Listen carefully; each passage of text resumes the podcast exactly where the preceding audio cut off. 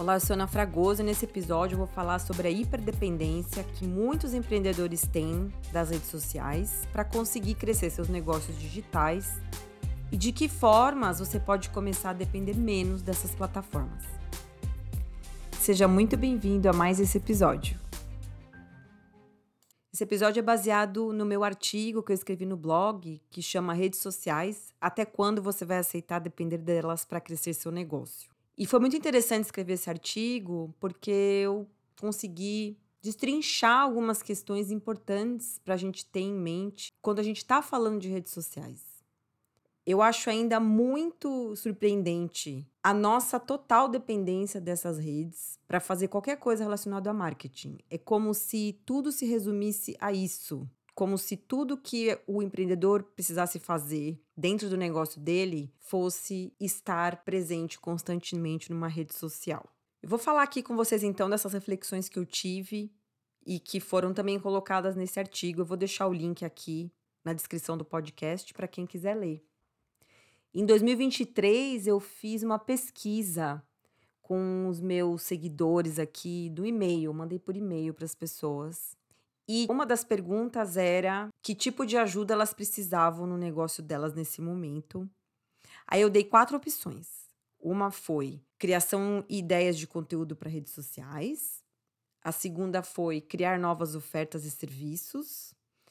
Depois foi ter mais visibilidade para se tornar uma referência na sua área. E a última, ter mais confiança em si mesma. E eu tinha certeza que uma das primeiras ia ser a criação de ideias de conteúdo, porque é onde o pessoal mais reclama mesmo, né? Que é difícil, tem que estar tá lá, e eu não sei o que escrever, e nem para quem tô escrevendo tal.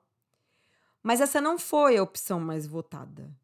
Mais de 50% das pessoas que participaram da pesquisa, elas votaram na terceira opção, que era ter mais visibilidade. E eu fiquei super intrigada porque, assim, as pessoas que me acompanham e que conhecem o slow marketing ou que estão em busca de uma forma mais consciente de divulgar os seus negócios, elas já manjam bastante de marketing. Elas não são cruas nessa área. Elas sabem já mexer no Instagram, mexer no TikTok. Elas já entenderam que elas precisam ter uma presença digital. Elas já sabem que precisa fazer e elas aprendem estratégias e táticas, elas estudam branding, estudam comunicação, elas estão inseridas nesse universo. E eu fiquei realmente intrigada porque fiquei com essas perguntas tipo, tá, se elas estão sabendo o que precisa ser feito, por que, que elas ainda sentem que é tão difícil romper essa barreira da visibilidade? Essa foi uma pergunta que eu fiquei me fazendo. O que, que de fato elas precisam para conseguir ter mais visibilidade e conseguir ser uma referência na área delas. Uma das coisas que impulsiona muito o meu trabalho com slow marketing é justamente responder de que formas a gente consegue depender menos do marketing agressivo, de gatilhos mentais, de não ser autênticos para poder vender mais. Esse tipo de ações de marketing que a gente está acostumadíssimo a receber do mercado é muito normal a gente se sentir invadido, é muito normal a gente se sentir que as pessoas estão tentando convencer a gente, persuadir. Então, um dos meus trabalhos é justamente entender por que, que isso acontece e conseguir encontrar alternativas. Então, se eu não quero persuadir ninguém, se eu não quero obrigar alguém a comprar de mim, o que, que eu faço?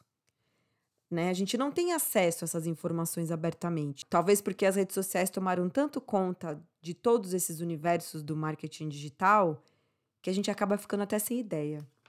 E eu quero começar falando sobre quais são os choques de realidade que eu tive quando eu estava empreendendo e percebi que eu não queria mais depender das redes sociais.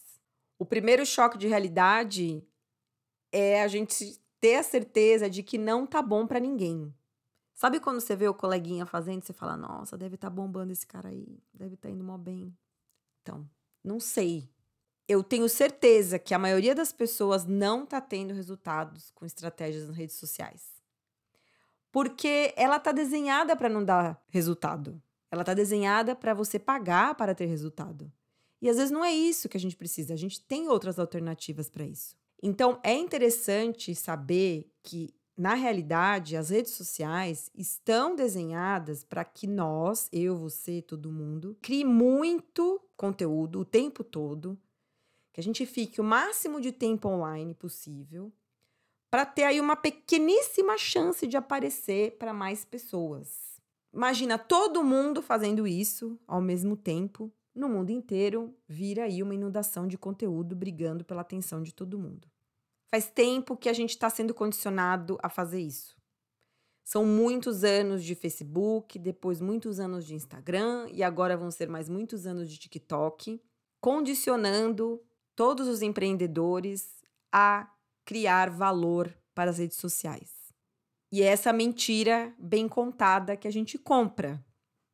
Então vem uma empresa gigante, cria um espaço que supostamente é gratuito, que promete te ajudar a ter mais visibilidade, te ensina e te estimula a criar conteúdos de graça para eles e depois te cobram para você ser mostrado para as pessoas certas. Então não é novidade para ninguém que o monopólio digital existe e que ele faz um monte de coisas para manter a gente como usuários das redes. Você pode ver isso em vários estudos, documentários, conteúdos que expõem essa realidade para quem quiser ver. E todos eles mostram a mesma coisa. Nós, eu e você, somos o produto das redes sociais. Então a gente mesmo gera o que a rede social precisa para ela mesma cobrar da gente a atenção dos outros. É uma coisa muito louca e quem quiser saber mais, tem muitos conteúdos que eu posso compartilhar. É só vir aqui no meu site, vocês vão achar. Eu sei, vocês devem estar pensando, Ana, eu sei, é isso que tem para hoje e as redes estão aqui para ficar e eu preciso delas para crescer. E aí que vem o meu segundo choque de realidade, que é que a sua propriedade intelectual vale muito, mas nas redes sociais ela não vale quase nada. A propriedade intelectual hoje, para mim, é uma das propriedades mais exploradas que tem, por causa do mundo digital mesmo, e ao mesmo tempo a mais subestimada. Por quê? Porque a propriedade intelectual é aquilo que só cresce, só evolui junto com a gente a cada novo cliente, a cada novo livro, a cada novo curso. Ela fica mais valiosa quanto mais a gente usa o nosso cérebro, quanto mais a gente trabalha no nosso negócio, quanto mais a gente entrega as entregas que a gente quer fazer. E incrivelmente, quando essa propriedade intelectual ela é inserida no ambiente das redes sociais, quanto mais você mostra, menos ela vale. Isso faz muito sentido para os meus clientes e para as pessoas que buscam um marketing menos agressivo e mais consciente, porque as pessoas que percebem que a rede social não é o melhor lugar para elas estarem, na maioria das vezes são pessoas que têm como objetivo construir uma marca onde elas são uma referência, onde elas são reconhecidas como uma autoridade dentro da área delas, e essas pessoas são o que eu chamo de líderes de pensamento. A missão do líder de pensamento é guiar o pensamento das outras pessoas para um novo lugar. Então, é você trazer suas experiências, perspectivas, as ideias e você ajudar através delas outras pessoas a pensarem dessa forma, outras pessoas a encararem desse mesmo ponto de vista que você tem e assim conseguirem sair do problema delas. Então, se você é essa pessoa que busca esse tipo de autoridade, esse tipo de reconhecimento, o trabalho dentro do marketing digital é especificamente produzir conteúdos que impactam essas pessoas profundamente, a ponto delas ficarem pensando no que você falou durante muito tempo, depois de ter consumido esse seu conteúdo.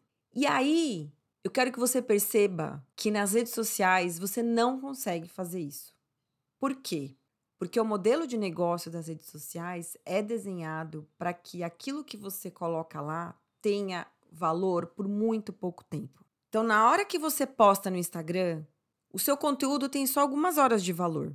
E aí que está a questão da escolha, que eu sempre falo, o não depender. Porque quando você prioriza publicar conteúdo nas redes sociais, porque quando você prioriza publicar os seus melhores conteúdos nas redes sociais, você está priorizando criar conteúdos que vão se depreciar muito rapidamente, eles não vão se valorizar. Imagine que no TikTok no Twitter, um conteúdo perde valor em 15 minutos se eles não viralizam. No Instagram, são 21 horas depois da postagem, uma média. O LinkedIn é 48 horas. Então, quando você olha para esses números, fica claro que a escolha de depender das redes sociais só vai te levar a ser alguém que tem que estar o tempo todo criando cada vez mais conteúdos para conseguir chegar em mais pessoas. E aí chegamos no terceiro choque de realidade, que se você quer ser um líder de pensamento, já passou da hora de você começar a investir em alguma coisa mais importante do que crescer perfil em rede social. Quero deixar muito claro que eu não sou contra as redes sociais, eu só sou alguém que milita para que a gente use as redes sociais de uma forma mais consciente e mais otimizada para o nosso estilo de negócio. Então, como a gente faz para começar a investir em outra coisa? Como a gente faz para parar de olhar só para a rede social e investir em algo diferente? A gente começa se fazendo uma pergunta muito boa, que é: como eu faço para criar um lugar onde eu consiga colocar as minhas ideias de forma que elas gerem um impacto muito maior através de publicações duradouras? E, por causa do impacto desses conteúdos nesse outro lugar, as minhas redes sociais cresçam. Perceba o que a gente precisa fazer aqui. O crescimento das redes sociais, para quem quer ser um líder de pensamento, faz muito mais sentido que ela seja um subproduto de conteúdos muito melhores em outros lugares que não são nas redes sociais. E como a gente faz isso? A gente começa entendendo, primeira coisa, que tentar competir com todo mundo em quantidade é uma loucura, porque nunca vai ser suficiente. Sempre vai ter alguém conseguindo fazer mais conteúdo do que você. E tentar competir só em qualidade de conteúdo pode até te ajudar aí a conseguir mais visibilidade, só que não é suficiente para sustentar o negócio no longo prazo. Então, o que, a gente pode fazer ao invés disso?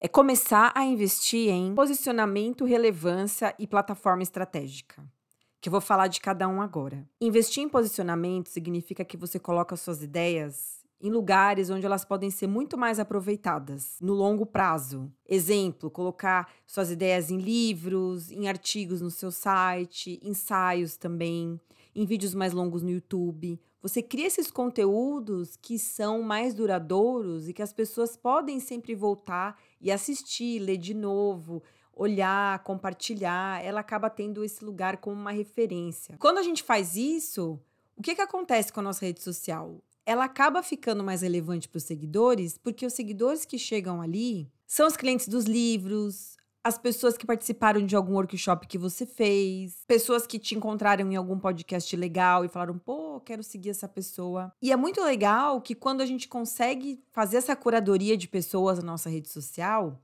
elas ficam muito mais propensas a compartilhar nossas ideias, nosso trabalho. Elas ficam mais propensas a comprar, muito mais propensas do que um seguidor que acabou de chegar ali de paraquedas de um conteúdo mais raso que você postou na rede social. E para conseguir ter isso, a gente precisa ter uma plataforma estratégica, que é construir uma estrutura digital compatível com o seu tipo de liderança de pensamento, que pode se traduzir em quê? Num site bacana que tenha os seus artigos, em uma área onde você compartilhe as suas referências, que você compartilhe os livros que você está lendo, um lugar onde as pessoas possam realmente voltar várias vezes. Pode ser um Medium, pode ser um Substack. E quando a gente junta tudo isso, o que, que acontece de resultado, que é muito legal, que é onde o líder de pensamento precisa conseguir chegar? A rede social cresce constantemente porque ela é resultado desse outro trabalho que você está fazendo fora das redes. Ou seja, a rede social ela fica só como um lugar onde as pessoas podem ver o que você está fazendo, mas não se aprofundar tanto naquilo que você oferece. O que você oferece, ela pode se aprofundar em outro lugar. Essas pessoas que chegam nas suas redes, elas são quase exclusivamente pessoas que já te viram em outro lugar, que elas não te viram ali pela primeira vez. E o mais incrível dessa estratégia é que postar nas redes sociais se transforma em algo opcional e ela serve mais para plantar e desenvolver ideias do que conquistar novos clientes. Então, meus queridos, você e as suas ideias merecem um modelo de marketing e de negócio construído para um líder de pensamento e não só em postar constantemente nas redes sociais. E aqui, é claro, eu vou ter que falar do slow marketing, porque ele é uma abordagem que é extremamente útil para quem busca visibilidade através das suas ideias, perspectivas e experiências. Porque a gente consegue olhar de uma forma mais abrangente todo esse ambiente digital e de que formas realmente as ideias, a sua propriedade intelectual pode ser alavancada. Porque para um líder de pensamento, a estratégia precisa ser outra. E é por isso que o slow marketing faz tanto sentido. E é por isso que a gente precisa começar a abrir nossa mente. E se você quer uma ajuda com isso, eu quero te convidar a visitar meu site www.anafraguso.com, a participar dos meus eventos, seja os online, seja os presenciais. E quero também te convidar a refletir mais sobre o seu impacto e o seu papel nas redes sociais e o impacto e o papel das redes sociais no seu negócio. É muito importante a gente entender o lugar que a rede social tem que ocupar dentro do nosso negócio. Vou adorar receber comentários, vou adorar receber as suas ideias em relação a isso. E se você precisar de uma ajuda com qualquer um desses pontos, e quiser só entender como a gente pode trabalhar juntos, você pode visitar o meu site ou simplesmente agendar um bate-papo comigo que eu vou adorar conhecer você, seu negócio e o que é que você está precisando de ajuda nesse momento. E eu espero você para um próximo episódio em breve. Muito obrigada e até logo.